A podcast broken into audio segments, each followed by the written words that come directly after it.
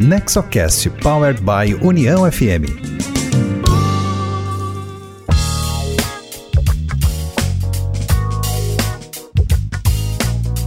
Olá, seja muito bem-vinda, muito bem-vindo ao episódio 15 do NexoCast, o podcast sobre governança corporativa, inovação e empreendedorismo voltado ao desenvolvimento com foco nas famílias empresárias. O NexoCast é uma iniciativa do Nexo Governança Corporativa, tem produção da Rádio União e a cada 15 dias te traz um novo conteúdo de qualidade voltado às boas práticas empresariais. Você pode escutar o nosso podcast pelo site do Nexo, que é nexogc.com.br, pelo site da Rádio União, que é uniãofm.com.br, e pelos aplicativos de áudio como Spotify ou Deezer. Siga o NexoCast e receba no seu aplicativo cada episódio novo que entrar na rede. E afinal, quem somos nós? Caso você não saiba, eu vou te contar. O Nexo Governança Corporativa é uma associação criada por fundadores e sucessores de famílias empresárias para promover boas práticas de governança corporativa, formação pessoal e profissional de novas lideranças, empreendedorismo e inovação. A sede é em Novo Hamburgo, no Rio Grande do Sul.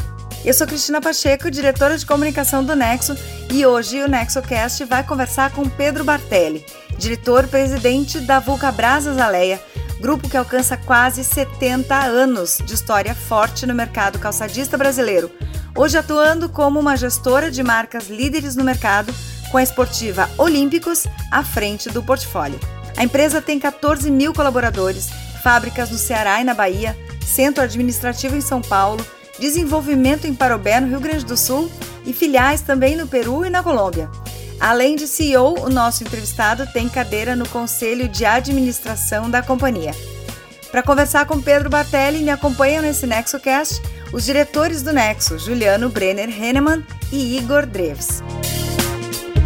A nossa pauta hoje são os desafios, conquistas e estratégias de superação da Vulcabras Azaleia uma gigante do setor calçadista que há cinco anos passou por uma reestruturação fundamental, implementou a governança corporativa e, nesse imprevisto cenário de 2020, soube reagir aos solavancos do mercado com a retomada plena da produção. No final, a gente tem ainda aquele quadro da dica imperdível, aquele insight precioso que a cada episódio nós trazemos uma sugestão de conteúdo, seja um livro, um filme, um artigo, que ajude a construir conhecimento e repertório sobre essa pauta.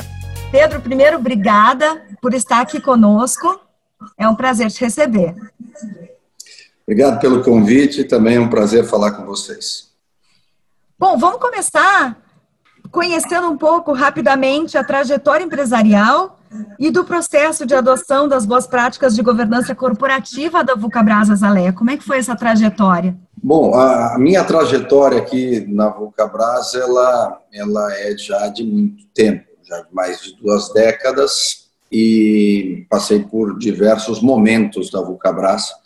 Vulcabras é uma empresa que a gente adquiriu ela nos anos 80, é uma empresa que foi fundada em 1952, então é uma empresa que tem quase 70 anos. E a Vulcabras passou por diversas transformações, o que fez com que ela chegasse hoje a ser uma gestora de marcas, com uma indústria muito forte, que é um grande diferencial competitivo que ela tem. Mas a Vulcabras nasce lá atrás como uma empresa é, que fazia aquele sapato 752, né, de segurança, muitas pessoas lembram, mas o, o, o grande salto da Vulcabras foi a especialização em administrar marcas internacionais no Brasil é, e representou diversas marcas internacionais ao longo da sua trajetória. No ano de 2007, a Vulcabras adquire a Azaleia, então vira a Vulcabras Azaleia. É, transcorre um, tempo, a Vulcabras é, cresce, a Vulcabras tinha outras marcas internacionais, e chega no dia de hoje é, uma empresa é, especializada em artigos esportivos, que também tem um braço de calçados femininos, que é a própria Zaleia, e hoje com a Olímpicos, que é a marca líder de mercado é, em volume de pares de venda, e recentemente nós adquirimos a operação da Under Armour no Brasil. É, essa, é, essa é a Vulcabras do, do atual, Passamos muito bem por esse momento é, de pandemia. Digo isso porque nos preparamos ao longo do período para enfrentar é, todas essas incertezas, é, usamos medida provisória do governo, que foi muito bem assertiva, colocamos os nossos colaboradores em férias e resistimos muito para não desmobilizar o nosso negócio, porque sabíamos que é, pelas marcas, pelo modelo de negócio, agilidade, a gente poderia sair rápido dessa dessa pandemia, dessa crise. E, de fato, hoje a gente tem comemorado os resultados, porque desde junho a gente já retomou bem a operação, os faturamentos, e hoje a gente está numa situação muito boa, inclusive muito parecida com a do ano passado. Então, a recuperação da Vulcabras já aconteceu. A gente sabe que a recuperação econômica, o comércio e a maioria das indústrias não estão ainda completamente é, recuperadas, mas as nossas estratégias deram muito certo. Então, um breve é, resumo do que fizemos aqui na Vulcabras. Legal, Pedro, tudo bem? Prazer estar podendo ter essa oportunidade de troca aqui contigo, aprender um pouco mais.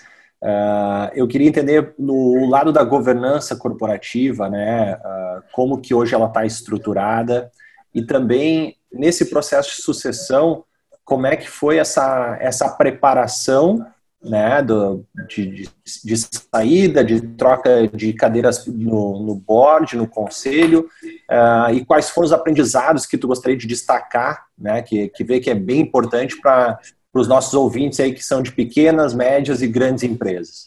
Ok, obrigado pela pergunta. Eu, eu como acompanho há muito tempo a indústria calçadista, eu vejo que a indústria se modernizou, se profissionalizou, mas que no passado nós, né, todos aqui, éramos muito industriais. Né? Então a gente trabalhava muito focado só na, só na produção. Isso foi se modernizando. A Vulcabras mesmo passou por um processo é, complexo, teve que fazer uma reestruturação lá pelo ano de 2012, 13, por aí, e nós contratamos uma consultoria naquela época, Galhaz Associados, que também ajudou muito nesse processo de governança e de profissionalização da empresa. É, a maioria das empresas de calçado que eu vejo, elas, elas ainda, ainda sofrem de, de, de ainda sofrem esse problema de não conseguir olhar o negócio com, com tanta é, com tanta técnica, olhando para a governança e separando bem as funções de todas as pessoas que atuam dentro da empresa, dos seus sócios, da relação com o mercado, seus clientes. Mas como eu falei, a Vulcabras, eu acho que ela, eu acho que o pulo mais importante da Vulcabras foi nesse momento da reestruturação, onde ela aprendeu bastante com essa com essa consultoria, com a Galhaz, mas teve que se provar muito, porque teve que fazer uma reestruturação muito profunda numa época onde a, as importações de calçado cresceram muito no Brasil, eram épocas que é, as marcas internacionais tinham que vender os seus excedentes mundiais e acabavam utilizando muito o, os países é, em desenvolvimento. O Brasil foi um, um desses. Então, ali, a partir dali, a Vulcabras acabou é, contratando essa consultoria e teve que se preparar. O Cabraço sempre foi de capital aberto, desde os anos 70, mas é, ela migrou para o novo mercado no ano de 2017. Então, foi, foi um processo bastante é, profundo, mas um processo muito bom, um processo de organização muito bom, que teve uma ajuda boa dessa, dessa consultoria da Galhazzi. Então, nós nos preparamos para isso até o ano de 2017. Eu sou executivo da empresa há bastante tempo, mas eu assumo a empresa no ano de 2015 como é, CEO da empresa. Dali para frente, a gente precisava entender que a empresa, além de ser uma empresa grande, uma empresa com todas as suas responsabilidades, ela tinha que separar muito bem uma empresa de um dono, né, uma empresa de uma família, uma empresa tradicional de uma família que é, tem muito sucesso, teve, segue tendo muito sucesso no calçado brasileiro, mas tinha que fazer um, um, um novo passo, tinha que, tinha que, é, tinha que aprender a trabalhar com sócios, a, dar muita transparência, é, mostrar toda a sua parte de responsabilidade e organização para o mercado também, quando você tem as suas ações é, vendidas no mercado, em circulação, quando você migra para o novo mercado, você tem sócios, né? Então, as decisões têm que ser muito profissionalizadas, as decisões têm que ser muito pautadas em, em, em estratégias e responsabilidade pelo que você faz. O Cabral sempre foi uma empresa que teve sucesso, mas precisou cuidar muito de, dessa área. Eu vejo que as empresas de dono, as empresas de família têm bastante dificuldade de migrar para esse para esse modelo de negócio, e aí entrando mais no, na parte técnica, eh, os donos das empresas acabam decidindo muito, e às vezes é muito por feeling, é muito por conhecimento, e muitas vezes dá certo. Mas você tem que agregar toda a parte de estudo, toda a parte de inteligência de mercado, toda a parte de responsabilidade com sua área financeira, com seus eh, acionistas, e isso é difícil para as empresas é, implementarem todos esses controles e toda essa profissionalização. Mas quem os implementa rapidamente se dá conta que é muito melhor você ter esse, esse cuidado dobrado e isso te ajuda também a ser bastante austero e, e seguir, seguir bem uma meta. Acho que outra coisa que traz é, bastante organização e que eu vejo as empresas de calçado que eu conheço desde, desde menino tal é, sempre trabalhavam muito para o semestre seguinte ou muito para o que, que vai acontecer nos próximos meses. Quando você quando você trabalha essa governança, quando você profissionaliza a empresa, você começa a fazer planos de longo prazo. São muito importantes. Claro que eles podem ser corrigidos, mas aqui na Vulcabras a gente trabalha com planos de cinco anos. Né? E três anos a gente tem bastante convicção do que vai acontecer em três anos. Cinco anos é um pouco mais financeiro, mas estratégico também vai até uns três anos. Isso não existia antigamente dentro da Vulcabras e hoje existe. E fico à vontade para responder as perguntas ou as dúvidas que tenham ficado, mas já indo para um lado de sucessão, é, aí eu tenho que entrar no lado pessoal. Né? Eu sou filho do Pedro Grendene, do, sou, sou sobrinho do Alexandre, então eu tenho uma escola né, que eu aprendi com esses empresários, é, principalmente com meu pai, de, de, de toda a vida. E, por um lado, é ótimo, por outro lado, é clichê o que eu vou falar, mas essa a cobrança é muito grande, a responsabilidade é muito grande, pela história deles ou pela história das empresas, o quanto eles influenciaram o calçado nas últimas décadas no Brasil. Mas foi um processo uh, dentro da Vulcabras muito bem pensado. Eu estou na Vulcabras há muitos anos. Eu me preparei para assumir a empresa, principalmente uh, três ou quatro anos anteriores a eu assumir a empresa. Acho que a pessoa tem que estar muito, mas muito disposta a, a assumir, as responsabilidades são grandes, mas também tem um lado de confiança, de você ser uma pessoa da família.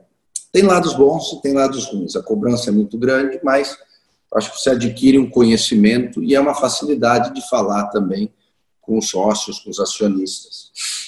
Eu tenho que tomar um, um cuidado redobrado aqui para todas as decisões que tomo, porque eu também sou da família, também sou acionista da empresa e tenho que saber separar muito bem o que é ser um acionista, o que é ser uma pessoa, membro do, membro do conselho e principalmente ser o diretor-presidente na área operacional.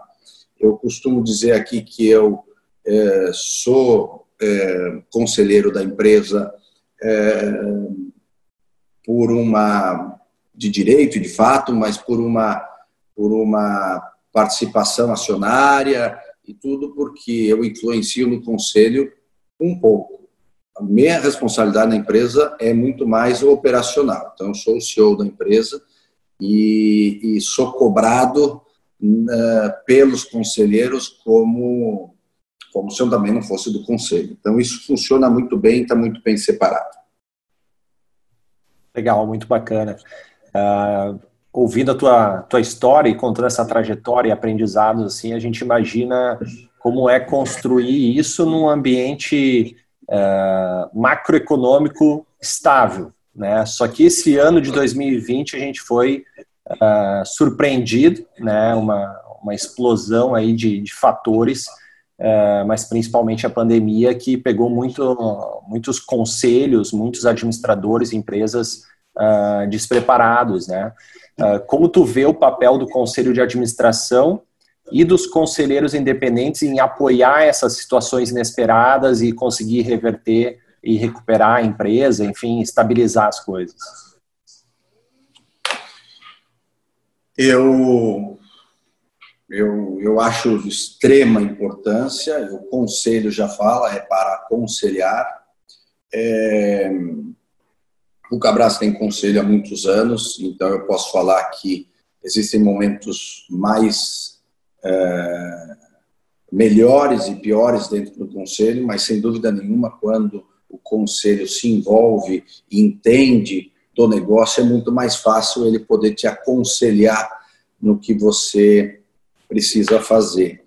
A Lucabras nunca teve moleza, assim, a gente passou já por muitas situações, a é muito resiliente, a, turma toda aqui tem uma carapaça né, de tartaruga que é, é bem forte, então nós já passamos por muitas dificuldades, já passamos por, por muitos muitos momentos. E, de fato, eu conheço bem o setor calçadista, sei da competição, sei que é muito, é muito competitivo, muito complexo, mas você trabalhar com calçados esportivos e competir contra os gigantes Nike, Adidas é muito difícil e, e por, por si só já é uma, já é uma dificuldade grande. Nessa época de, de pandemia, nós, logicamente, intensivamos, né, criamos um comitê de crise, eh, interno na administração, mas também intensivamos muito mais a, as reuniões de conselho. Foram virtuais, funcionaram muito bem, mas o, o contato com o conselho foi muito, eh, muito mais presente. É, conselho ajuda muito a pensar, gosto de falar isso porque quando você está direto na operação, você tem muitas preocupações do dia a dia. Você olha para o futuro, mas um conselho consegue olhar um pouco mais de cima a empresa. E às vezes, e às vezes, e normalmente os conselheiros, e a gente tem no nosso conselho é, pessoas de muita experiência, que já foi presidente da Bolsa de Valores no Brasil, já foi presidente do Walmart no Brasil, os nossos conselheiros independentes, eles têm uma experiência ampla em vários setores. Então, no momento de pandemia, no momento de crise, onde todo mundo sofre, você tem informação do que todos estão fazendo, do que todos os setores estão fazendo. É, é importante porque você pode pegar de outros setores algumas dicas é, boas para você atuar. E, claro, a gente tem no nosso conselho pessoas independentes que vieram de outros setores, mas no nosso conselho presidente do conselho é o meu pai, o, que faz um, um papel de aconselhamento muito, muito importante, porque ele é a pessoa que mais entende de calçado que a gente tem na empresa e nós, no fundo, né, somos uma empresa grande, é um negócio, mas que faz calçados. Né? A gente precisa fazer calçados que vendam, que os consumidores gostem. Então, adaptar as coleções de produto, foi muito importante olhar também essa visão de conselho para situações já vividas de crise, onde o poder aquisitivo diminui, onde o custo-benefício se torna bastante importante, a multifuncionalidade dos produtos também, porque as pessoas vão cuidar muito do que elas vão comprar a partir de agora. Estou né? dizendo que elas não cuidavam, mas as pessoas vão ter que ser mais cautelosas e vai se intensificar esse tipo de, de produtos. Mas, é, sim, nos momentos mais difíceis se, se, se intensifica essa relação com o Conselho e se abrange outras coisas que não são só da operação também. É falar de futuro, falar de, de caixa, muito falar de caixa, falar quanto tempo a gente pode ficar parado, o que, que acontece com a empresa, que atitudes você tem que tomar, que não são mais as do dia a dia planejadas, né? Quando aparece uma crise do tamanho da que apareceu, isso acontece. E eu digo que foi bastante importante a, a, o nosso conselho já ser um conselho experiente e conhecedor do negócio para aconselhar. É, nos ajudaram bastante em montar essa estratégia assim. Pedro, muito legal falar contigo, ainda mais por uma pauta tão importante, né, que é a governança. Sim. Seguindo nessa linha, tá, da governança. Essa questão social e ambiental, o famoso ESG, né, ele tem adquirido cada vez mais espaço. A pandemia botou uma luz para esse tema ainda maior. Como é que no conselho da Vulcabras Azaleia vocês têm abordado essa temática? A gente fala de sustentabilidade há muitos anos, o setor também fala. E, infelizmente, eu acho que sempre quando a gente olha para a sustentabilidade, a gente olha para um tênis sustentável, para um calçado sustentável que existe, já existe, é muito pequena essa participação, né? É, todas as pessoas usam calçados, né? O mundo inteiro usa calçados, mas é algo que é, tem uma tendência, vai demorar para que os calçados se tornem todos eles sustentáveis, mas eu acho que essa é uma parte que é muito importante, que é muito complexa. Mas a parte mais, que também é muito importante e que é complexa, mas que é viável fazer, eu acho que a discussão não é tão grande.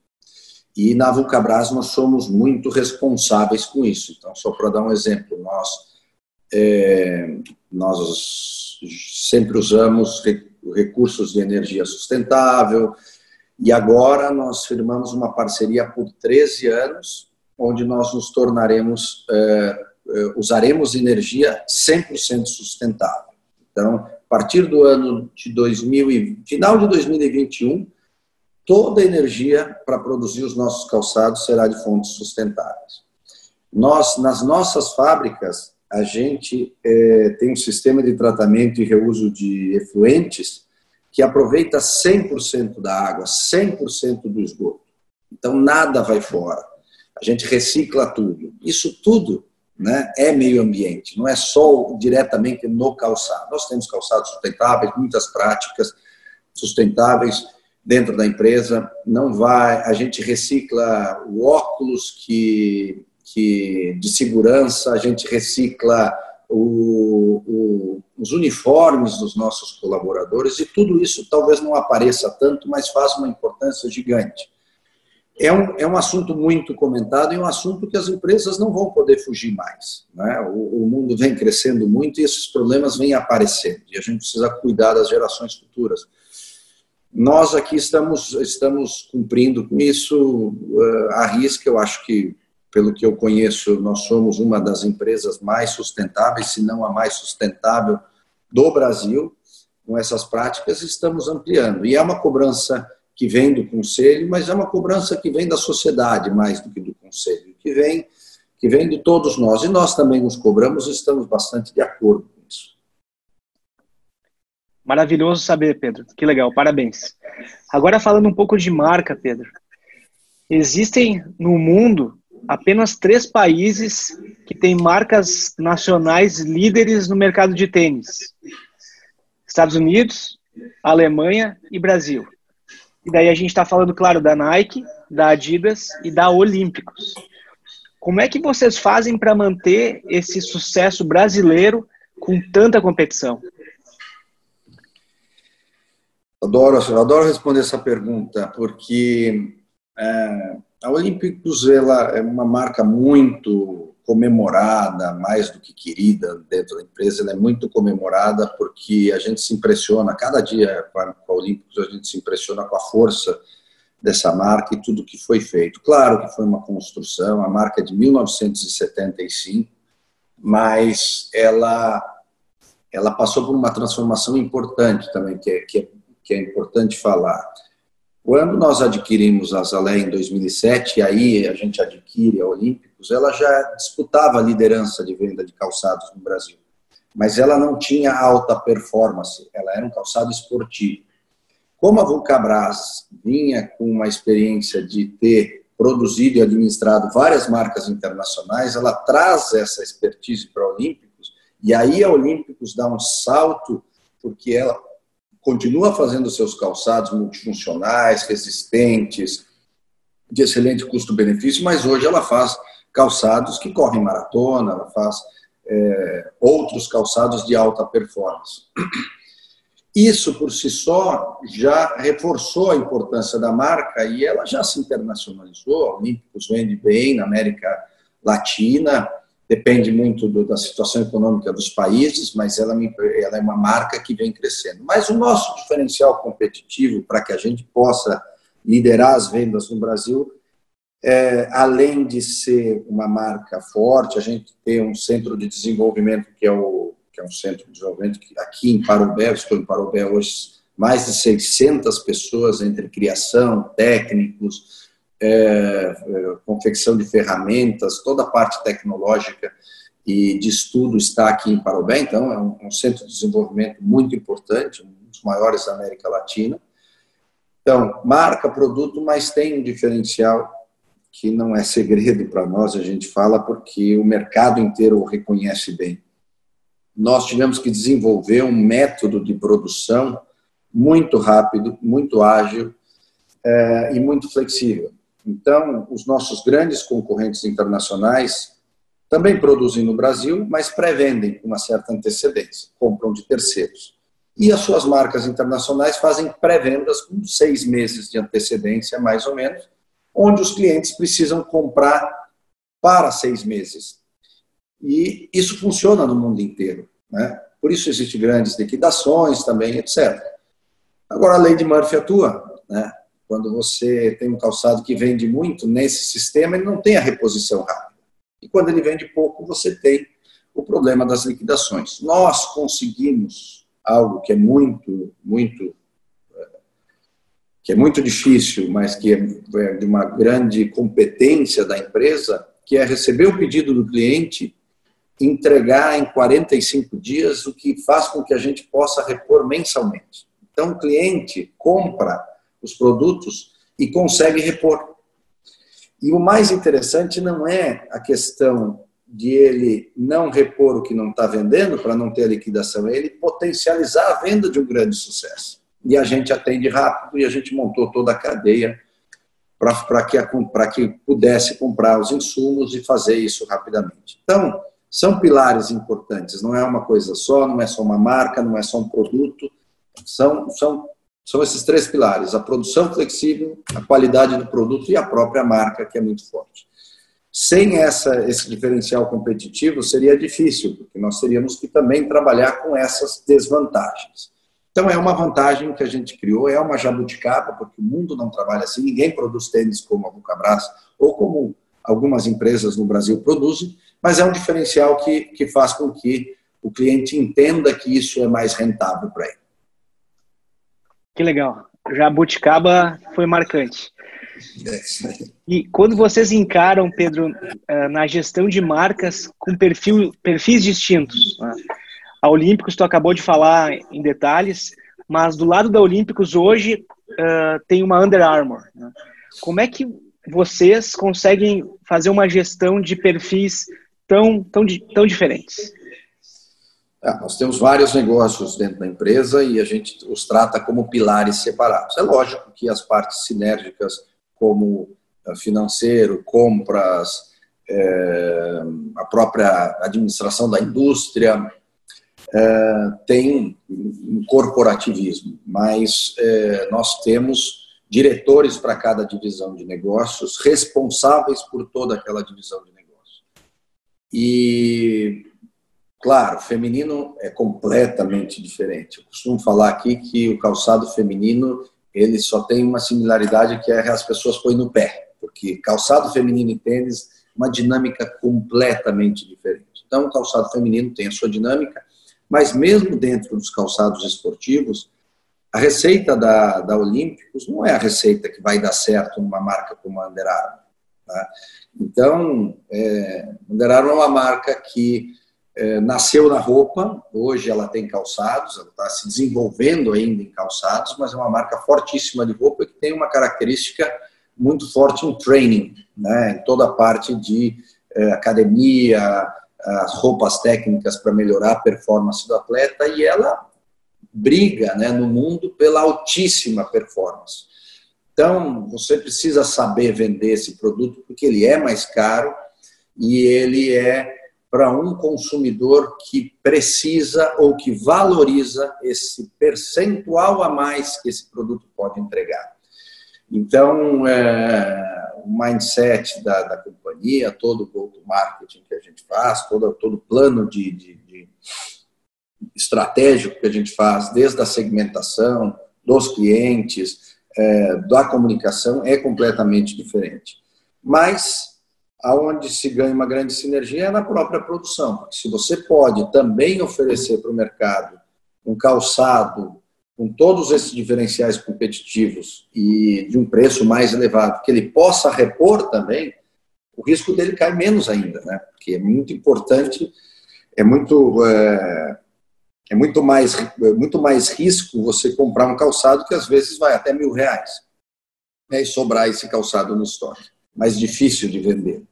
Mas a gente trata completamente separados e uma marca internacional tem que adaptar as coleções, tem que adaptar a estratégia, criar também algumas coisas, mas ela depende também do sucesso da marca no mundo. Né?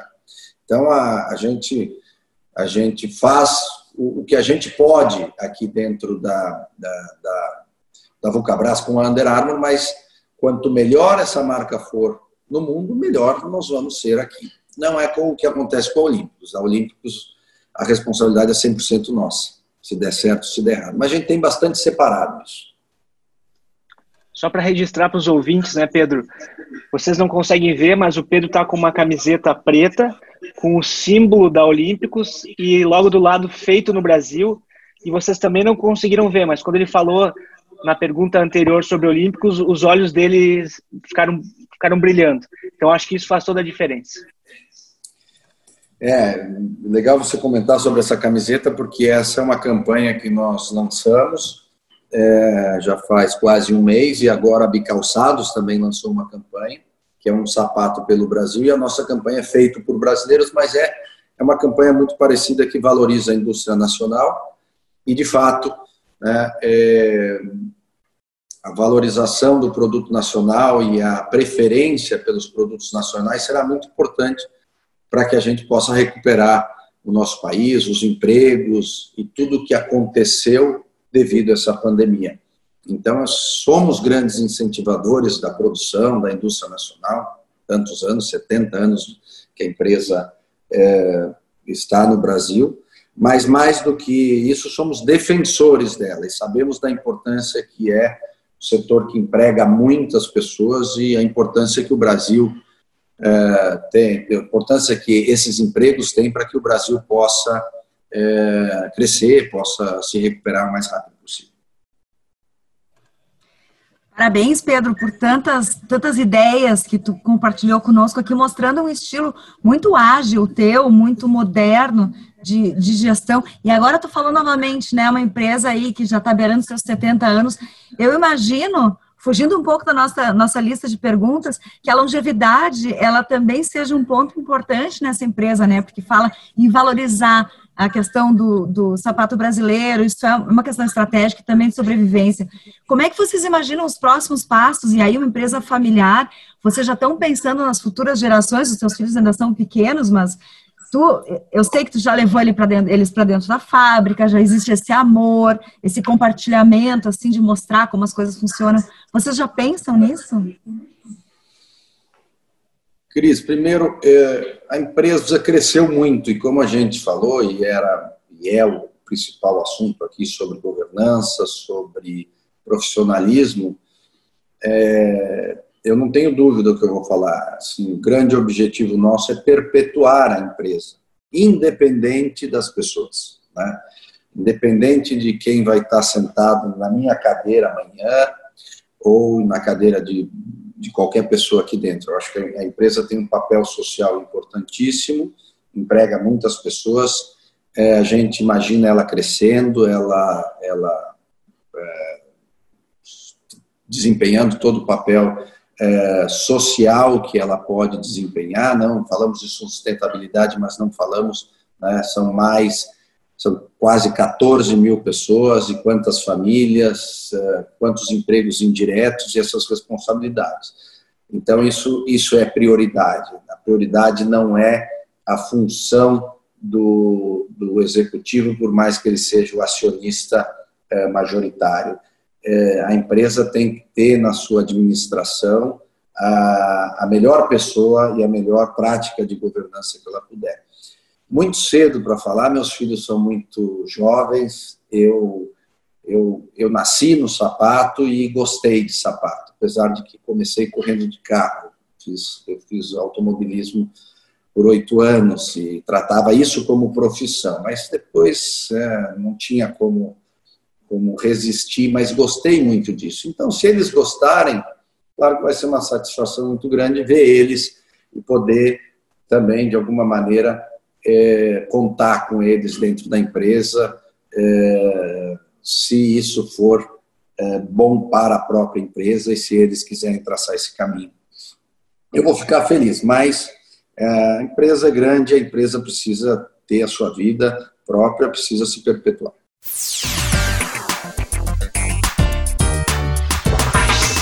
Bom, já que a gente falou de aprendizados, né? Eu gostaria agora de te chamar para a gente fazer aquele quadro de uma dica importante, aquele momento em que tu vai trazer uma sugestão, alguma coisa que traga um aprendizado, se tu puder compartilhar conosco.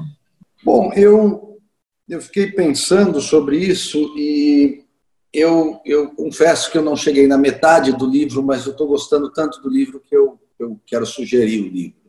O livro chama Antifrágil. É, é, um, é um livro que faz a gente pensar muito a respeito de não se acomodar, de sempre estar é, é, se testando, né? E, e, e que as coisas uh, que vêm, às vezes não muito redondas, elas te, te ensinam muito. Né? Mas o livro, o livro é muito completo, o livro, o livro é muito legal. Eu acho que todo mundo, não importa se são empresários uh, ou se é para a vida da pessoa, mesmo que a pessoa não use isso para uma, uma empresa, mas use para a sua própria vida, sua família, ele é muito bom. Eu acho que para a criação dos filhos também cada vez menos as coisas vêm redondas, né? Então sempre é importante a gente estar preparado para essas bolas quadradas aí. É, o mundo, o mundo cada vez está mais difícil, mais competitivo e eu com, tenho filho há 10 anos e vejo que é, tem muitos problemas acontecendo, as crianças não se frustram, não se frustram tanto, é, às vezes têm as coisas mais fáceis e é muito importante que você possa ajudar os teus filhos a crescer, é muito importante que você possa ajudá-los, ensiná-los, mas eles precisam conhecer o mundo e tudo que é fácil e tudo que é difícil. Assim se tornarão pessoas é, corretas e, e colaborando com a sociedade. Maravilha. A nossa ideia aqui no Nexo é também sempre compartilhar e trazer informações, porque a gente tem essa, essa visão de que a informação compartilhada é que faz com que todos possamos crescer. Eu quero de novo, então, te agradecer por essa oportunidade de estar conosco aqui conversando. Foi, com certeza, uma conversa muito rica, com muitos ensinamentos para todos nós. Eu que agradeço o convite, estou sempre à disposição. É, gosto muito de falar e, e, se eu puder ter ajudado um pouco aqui, já estou bastante feliz. Com certeza. Obrigada. O NexoCast quer ouvir também a sua opinião, a sua sugestão. Nos procure e nos siga nas redes sociais. Estamos no Facebook e no Instagram como nexogc.com.br e no LinkedIn nós somos o NexoGC. Mande uma mensagem, comente nas redes sociais, participe dessa conversa. Por aqui, siga o nosso podcast para não perder nenhum episódio. Curta, compartilhe, vamos fazer a informação circular. Eu também quero te convidar para acessar no nexogc.com.br barra biblioteca uma sessão especial que a gente prepara trazendo mais detalhes e informações sobre os livros sugeridos aqui no nosso podcast. Esse foi o episódio 15 do NexoCast, o podcast que pretende desmistificar a governança e suas ferramentas. No próximo episódio, mais insights e conteúdo voltado à gestão, inovação, empreendedorismo e governança para famílias empresárias, sempre com um convidado muito especial. Estiveram aqui na técnica da Rádio União, na operação de áudio, equalização e edição, os profissionais Luiz Felipe Trevisani, Ramon Ram, Duda Rocha, coordenação de jornalismo de Denise Cruz e direção de Rodrigo Giacometti. Esse programa é um conteúdo original de Nexo Governança Corporativa com produção técnica da Rádio União FM. Obrigada por estar conosco e até o próximo NexoCast. NexoCast Powered by União FM.